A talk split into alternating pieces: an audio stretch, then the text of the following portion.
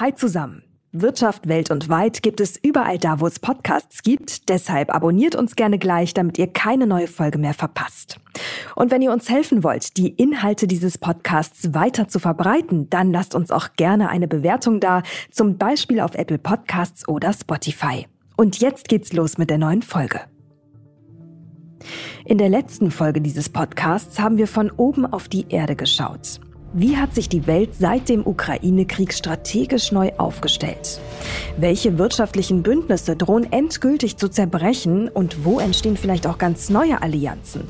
Vor allem aber, was heißt all das für uns und für unsere Wirtschaft hier in Deutschland?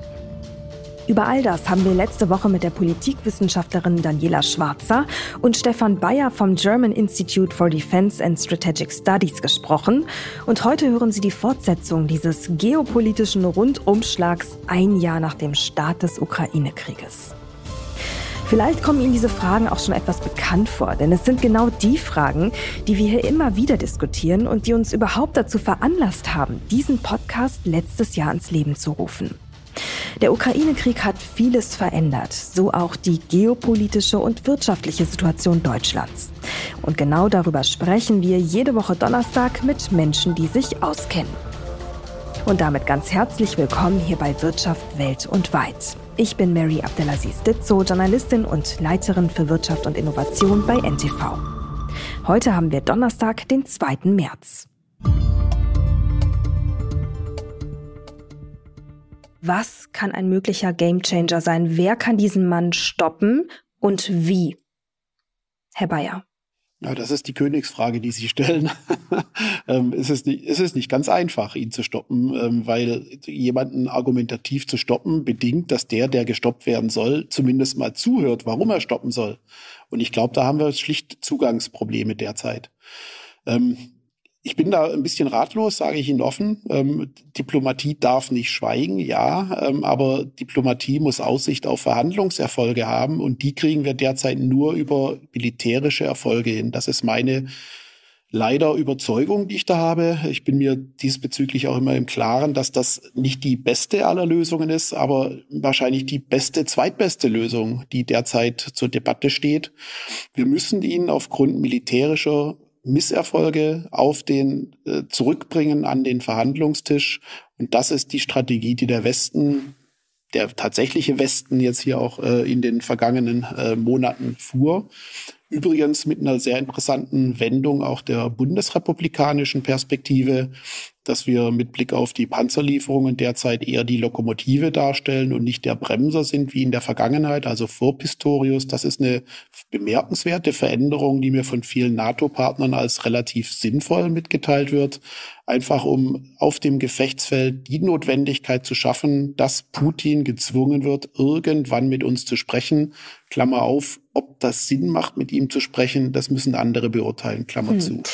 Könnte denn auch ein anderer Weg sein, nochmal einen Blick darauf zu werfen, welche vielleicht neutralen Länder es auf dieser Welt gibt, die gleichermaßen großen Einfluss haben, Indien zum Beispiel, und auch in gewisser Form eine Rolle spielen könnten, ähm, um eine Lösung für all das zu finden, als Partner, als ähm, Vermittler? Frau Schwarzer. Ich sehe im Moment eigentlich keine großen neutralen Länder in diesem Konflikt. Ähm, nehmen wir Indien. Ähm, Indien hat mit Russland enge äh, militärische Beziehungen ähm, und baut eigentlich sein Verhältnis mit Russland auch, auch weiter aus. Das heißt also, wenn Sie sich das aus Sicht der Ukraine angucken, würden Sie wahrscheinlich nicht zu dem Schluss kommen, dass das ein neutraler Vermittler sein kann. Ähm, China hat sich selber ins Gespräch gebracht ähm, mit seiner Idee einer Friedensinitiative. Ähm, da muss man genau gucken, was kann sowas in Gang bringen. Einmal ist wichtig, dass China gemeinsam mit äh, Deutschland nach einem Besuch von Bundeskanzler Scholz Russland davor gewarnt hat, Nuklearwaffen gegen die Ukraine einzusetzen. Das war eine sehr interessante Wendung. Seither ist diese Rhetorik äh, bei Putin deutlich weniger zu hören und auch bei seinen Chefpropagandisten, die immer in den Talkshows auftreten und kriegstreiberische Reden ähm, schwingen, ist das Nuklearthema weniger präsent. Ähm, die Amerikaner haben ihrerseits äh, sehr klar gesagt, dass sie darauf reagieren würden, nicht mit einer nuklearen Eskalation, aber einem Angriff äh, beispielsweise auf die Schwarzmeerflotte. Also, wenn wir über andere Staaten, die äh, scheinbar neutral sind, reden, müssen wir ganz genau gucken, wie sie sich wirklich positioniert haben, welche Beziehungen sie zu beiden Seiten haben. Und am Ende ist es vielleicht so, dass man die Gruppe erweitern muss, damit eben die Ukraine nicht das Gefühl hat, dass jetzt äh, ein oder zwei große Staaten wie China und Indien plötzlich ein, eingeführt werden in diesen Konflikt und vermitteln sollen und aber eigentlich, was ihr Beziehungsgeflecht anbelangt, ähm, näher an Russland stehen. Und China, das möchte ich noch dazu sagen, hat ähm, sich im Februar letzten Jahres, also etwa vor einem Jahr, kurz vor Beginn des Krieges, ähm, mit Putin gemeinsam ähm, ja, also hat gemeinsam mit Putin eine autoritäre Weltsicht formuliert, wo sie im Prinzip dem westlichen Narrativ einen gemeinsamen äh, Narrativ entgegenstellen, wie dann die Welt aus autoritärer Sicht strukturiert werden soll. Also wir müssen vorsichtig sein mit Neutralitätsannahmen, aber gleichzeitig können andere Staaten im richtigen Moment eine wichtige Rolle spielen. Nun müssen wir ausbalancieren, vielleicht durch eine Vermittlergruppe, dass auch die Interessen der Ukraine ausreichend berücksichtigt sind. Hm. Und wir müssen natürlich schauen, ähm, und da sind wir wieder beim großen Ganzen, welche Rolle und welche Position können wir als Europa und brechen wir es mal runter, wir als Deutschland äh, dann da eigentlich einnehmen? Ich meine, es gibt ja auch noch den ganzen Strang Handelskrieg, Handelsstreit, Handelskrieg, äh, je nachdem, zwischen USA und China. Also auch da stehen wir ja wieder total dazwischen.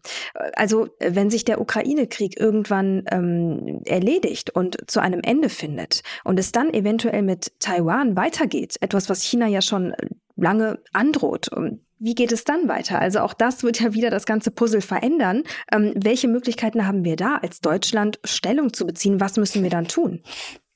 Also erstmal hoffe ich, dass das nicht passiert, aber die Hoffnung ist immer schlecht als politischer Treiber. Ähm, wesentlich ist aus meiner Sicht, ähm, dass man die ökonomischen Verflechtungen sieht, die beide Länder massiv betreffen werden. Es ist nicht so wie äh, in dem Beziehungsgeflecht zwischen der Europäischen Union und Russland, dass wir ausschließlich profitieren von eigentlich fossilen Rohstoffen aus Russland ähm, und ein paar Oligarchen noch ein bisschen unsere Konsumgüter nutzen. Ich mal zeichne jetzt bewusst schwarz-weiß. Äh, in China hat man doch schon deutlich größere Sozialproduktsanteile, die wir durch unseren Export nach China generieren und andersrum China auch generiert durch den Export zu uns. Die wechselseitige Verflechtung ist ganz anders ausdimensioniert und China weiß sehr wohl, dass viel mehr ökonomische Verluste auf sie zukommen werden, wenn sie Taiwan angreifen, als es für uns, äh, als es für China gut wäre. Für uns steht in Taiwan natürlich die wesentliche äh, Frage an, dass Chipproduktion von uns massiv nachgefragt wird, einen großen ja, Aspekt für unsere Volkswirtschaft darstellt. Und wenn sich da was verändern sollte, wir doch dramatische Konsequenzen auch für unsere Produktionsmöglichkeiten haben, weit mehr als in der jetzigen Supply Chain Geschichte, die wir mit Blick auf die Störung von Lieferketten beobachten können. Ähm, und insofern hoffe ich auf die Stärke der ökonomischen Austauschbeziehungen, dass die heilen dämpfend wirken auf Aggressionspotenziale und dem Anspruch auf Gebietskörperschaften in Taiwan. Ähm, weil ansonsten glaube ich, dass wir auch große Probleme auf den internationalen Finanzmärkten sehen werden. Ähm, große ähm, ja, Aktienbestände, große Investmentfondsanteile, die gezeichnet sind in äh, China, sowohl von großen amerikanischen Fonds wie auch von Europäern, würden relativ schnell wohl massiv unter Druck geraten mit Auswirkungen auf Alterssicherung etc. pp. Ich schwing mal wieder das ganz große Rad. Sorry dafür. Aber wir müssen alles tun, um das zu vermeiden. Das wäre noch viel gravierender als das, was wir derzeit in der Ukraine beobachten. Ja, nur wenn wir da dann noch mal äh, ein paar Jahre weiter vorausschauen. Ähm, ich meine, Amerika macht es ja heute schon äh, mit TSMC, einem der größten ähm, Chip-Hersteller weltweit äh, aus Taiwan. Die fangen jetzt an, in Amerika mit Blick auf die nächsten Jahre und Jahrzehnte Chip-Produktion hochzufahren. Ja, dann gibt es den Inflation Reduction Act und so weiter und so fort. Also diese protektionistischen Tendenzen, ja, wieder mehr im eigenen Land zu produzieren. Genau das macht die USA jetzt vor. Vielleicht in dem Wissen, dass es vielleicht in ein paar Jahren, ja, den nächsten Krieg gibt und die Abhängigkeiten ähm, noch stärker ähm, sozusagen in den Fokus geraten und da irgendwie vorzubeugen. Was machen wir? Ähm, wir müssen Globalisierung als einen Austauschprozess äh, wahrnehmen. Ein Austauschprozess, der Gewinner und Verlierer haben kann. Wir haben lange Zeit massiv gewonnen und diese internationalen Austauschbeziehungen war zugunsten Mitteleuropas, der amerikanischen Volkswirtschaft, von uns, auch von Chinas. Das muss nicht dauerhaft so bleiben. Es gibt keinen Rechtsanspruch darauf, dass das dauerhaft so bleibt. Und ein gewisses Maß an Abhängigkeiten entstehen immer dann, wenn man sich auf internationalen Handel einlässt. Wir sind abhängig von internationalen Konsumentenströmen, wir sind abhängig von internationalen Lieferanten. Eine gewisse Steigerung an Souveränität beobachten wir gerade mit Blick auf die Energie. Da haben wir letztens ein Papierchen zugeschrieben. Bei Interesse kann ich das gerne noch mal dazu packen. Unser Ziel ist eine Steigerung der Energiesouveränität. Unser Ziel sollte es auch sein, eine Steigerung in der kritischen Infrastruktursouveränität herbeizuführen, um solche Abhängigkeiten zu vermeiden. Ähm, davon auszugehen, dass wir alles immer dann kriegen, wann wir es brauchen, ist ökonomisch mindestens naiv, war aber in der Vergangenheit durchaus berechtigt, davon auszugehen. Ja, aber es ist auch nochmal ein großer Unterschied zwischen äh, immer alles sofort parat haben und brauchen und äh, generell die Frage nach mehr Unabhängigkeit wegen steigender Unsicherheit, geopolitischer Unsicherheit in der Welt. Frau Schwarzer, wie sehen Sie das mit Blick darauf, dass die protektionistischen Tendenzen in den USA, aber auch in anderen Teilen der Welt zunehmen? Der Protektionismus nimmt zu und der Einsatz von Wirtschaftsbeziehungen als Waffe, um andere unter Druck zu bringen, äh, nimmt zu. Und ich möchte zwei Beispiele nennen, die äh, zeitlich hinter den Beginn dieser Phase des Krieges zurückliegen, äh, um zu zeigen, dass das keine ganz aktuelle Entwicklung, die erst vor einem Jahr äh, gestartet hat, ist. Und mein erstes Beispiel ist Donald Trump und wie er versucht hat, Deutschland unter Druck zu setzen. Ähm, mit verschiedenen Zielen. Zum Beispiel, dass wir mehr für Verteidigung ausgeben, dass wir amerikanische einkaufen und so weiter. Äh, da hat er sehr viel politischen Druck ausgeübt, hat gesagt, dass vielleicht die Sicherheitsgarantien der NATO entzogen werden könnten. Und er hat Importzölle ähm, auf äh, Stahl und auch auf deutsche Produkte äh, erhoben, beziehungsweise hat noch mehr angekündigt, als er je erhoben hat. Also hier haben wir schon gesehen, Wirtschaftskrieg in Action zwischen Alliierten, die in der gleichen Verteidigungsallianz sind. Ähm, das, ist das, äh, das ist das eine Beispiel. Ähm, und äh, das andere Beispiel ist tatsächlich die Überprüfung der Beziehungen zu China. Äh, das hat jetzt durch den, ähm, durch den Beginn des Krieges nochmal ähm, eine neue Dringlichkeit erfahren, weil wir plötzlich gemerkt haben, wie wenig Handlungsspielraum wir haben, außen- und sicherheitspolitisch, wenn wir so abhängig von einem Lieferanten sind, Beispiel Russland im Bereich fossile Energie. Und die Überprüfung des Verhältnisses zu China läuft aber schon länger. Wir haben in der Covid-Krise gelernt, dass wir in ganz vielen medizinischen Produkten äh, abhängig von China sind oder auch Maskenlieferungen, äh, Beatmungsgeräte und so weiter. Und da hat eigentlich schon die Diskussion eingesetzt, wie können wir im Falle einer Krise, in dem Fall Gesundheitskrise, ähm, jetzt haben wir einen Krieg als Krise, wie können wir unseren eigenen Handlungsspielraum stärken, indem wir eine bessere Versorgung, eine bessere Produktion und eine bessere, ja, letztendlich Vorratshaltung von bestimmten Produkten bei uns auf unserem Kontinent sicherstellen. Und es gibt jetzt gemeinsame Einkaufsplattformen für Impfstoffe und genauso für Gas. Also da hat Europa schon einiges gelernt und wir reagieren eigentlich schon äh, auf diese neue Weltlage. Ein anderes Beispiel, was ähm, zeitlich auch vor Beginn dieser Phase des Krieges lag, ist beispielsweise die Investitionsschutzregelung, die Europa sich gegeben hat. So wird überprüft, wenn äh, zum Beispiel Chinesen in äh, Unternehmen investieren, wird überprüft, ob das äh, eine zu große Abhängigkeit darstellt, ob das eins von vielen Unternehmen ist, die dieses besondere Produkt vielleicht produzieren oder äh, ob es der einzige Produzent in Europa ist. Und dann können eben auch Direktinvestitionen aus geopolitischen Gründen blockiert werden. Das ist keine Idee des Jahres 2022 oder 2023, sondern das geht auf die letzte Europäische Kommission unter Leitung von Jean-Claude Juncker zurück, also einige Jahre in der Vergangenheit. Das bedeutet also, das Problem ist schon länger bekannt, aber durch den Krieg hat es eine ganz neue Dringlichkeit. Verstanden. Bekommen. Das heißt aber zwei Sachen. Also einerseits die heimischen Produktionen stärken und da sind wir auch schon, ne? Magdeburg, äh, Chipwerke und so weiter. Wir sind ja schon dran. Ähm, andererseits Europa auf breitere Füße stellen, die europäische Solidarität stärken. Und das dritte ist dann eigentlich generell die Partner zu diversifizieren, zu schauen, dass wir ne, nicht in die einseitige Abhängigkeit eines Landes geraten, sondern uns auf breitere Füße insgesamt stellen.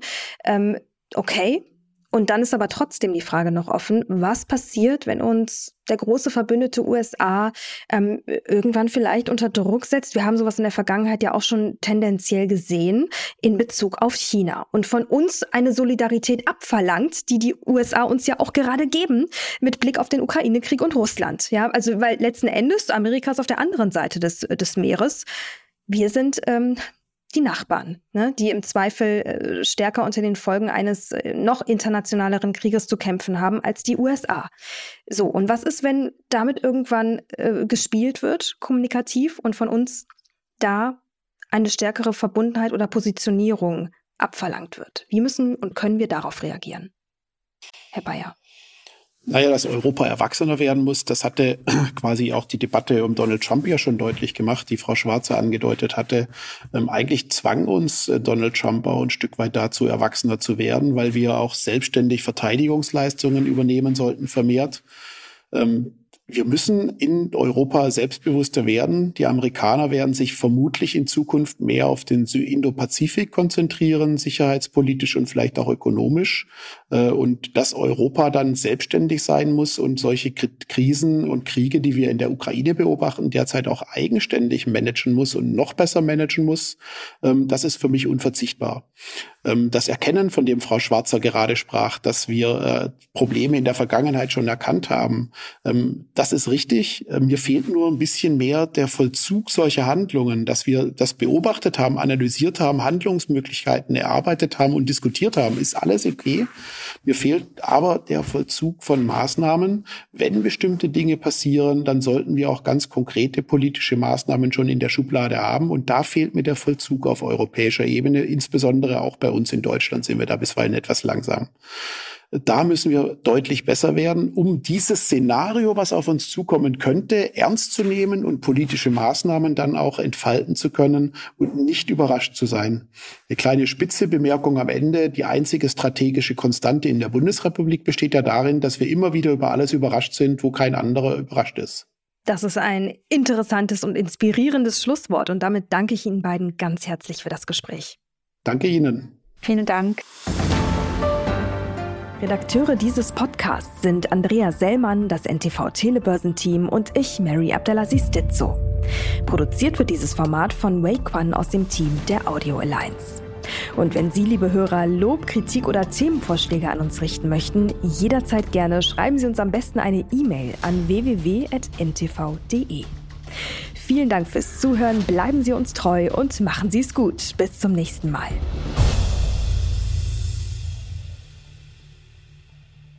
Dieser Podcast ist eine Produktion der Audio Alliance.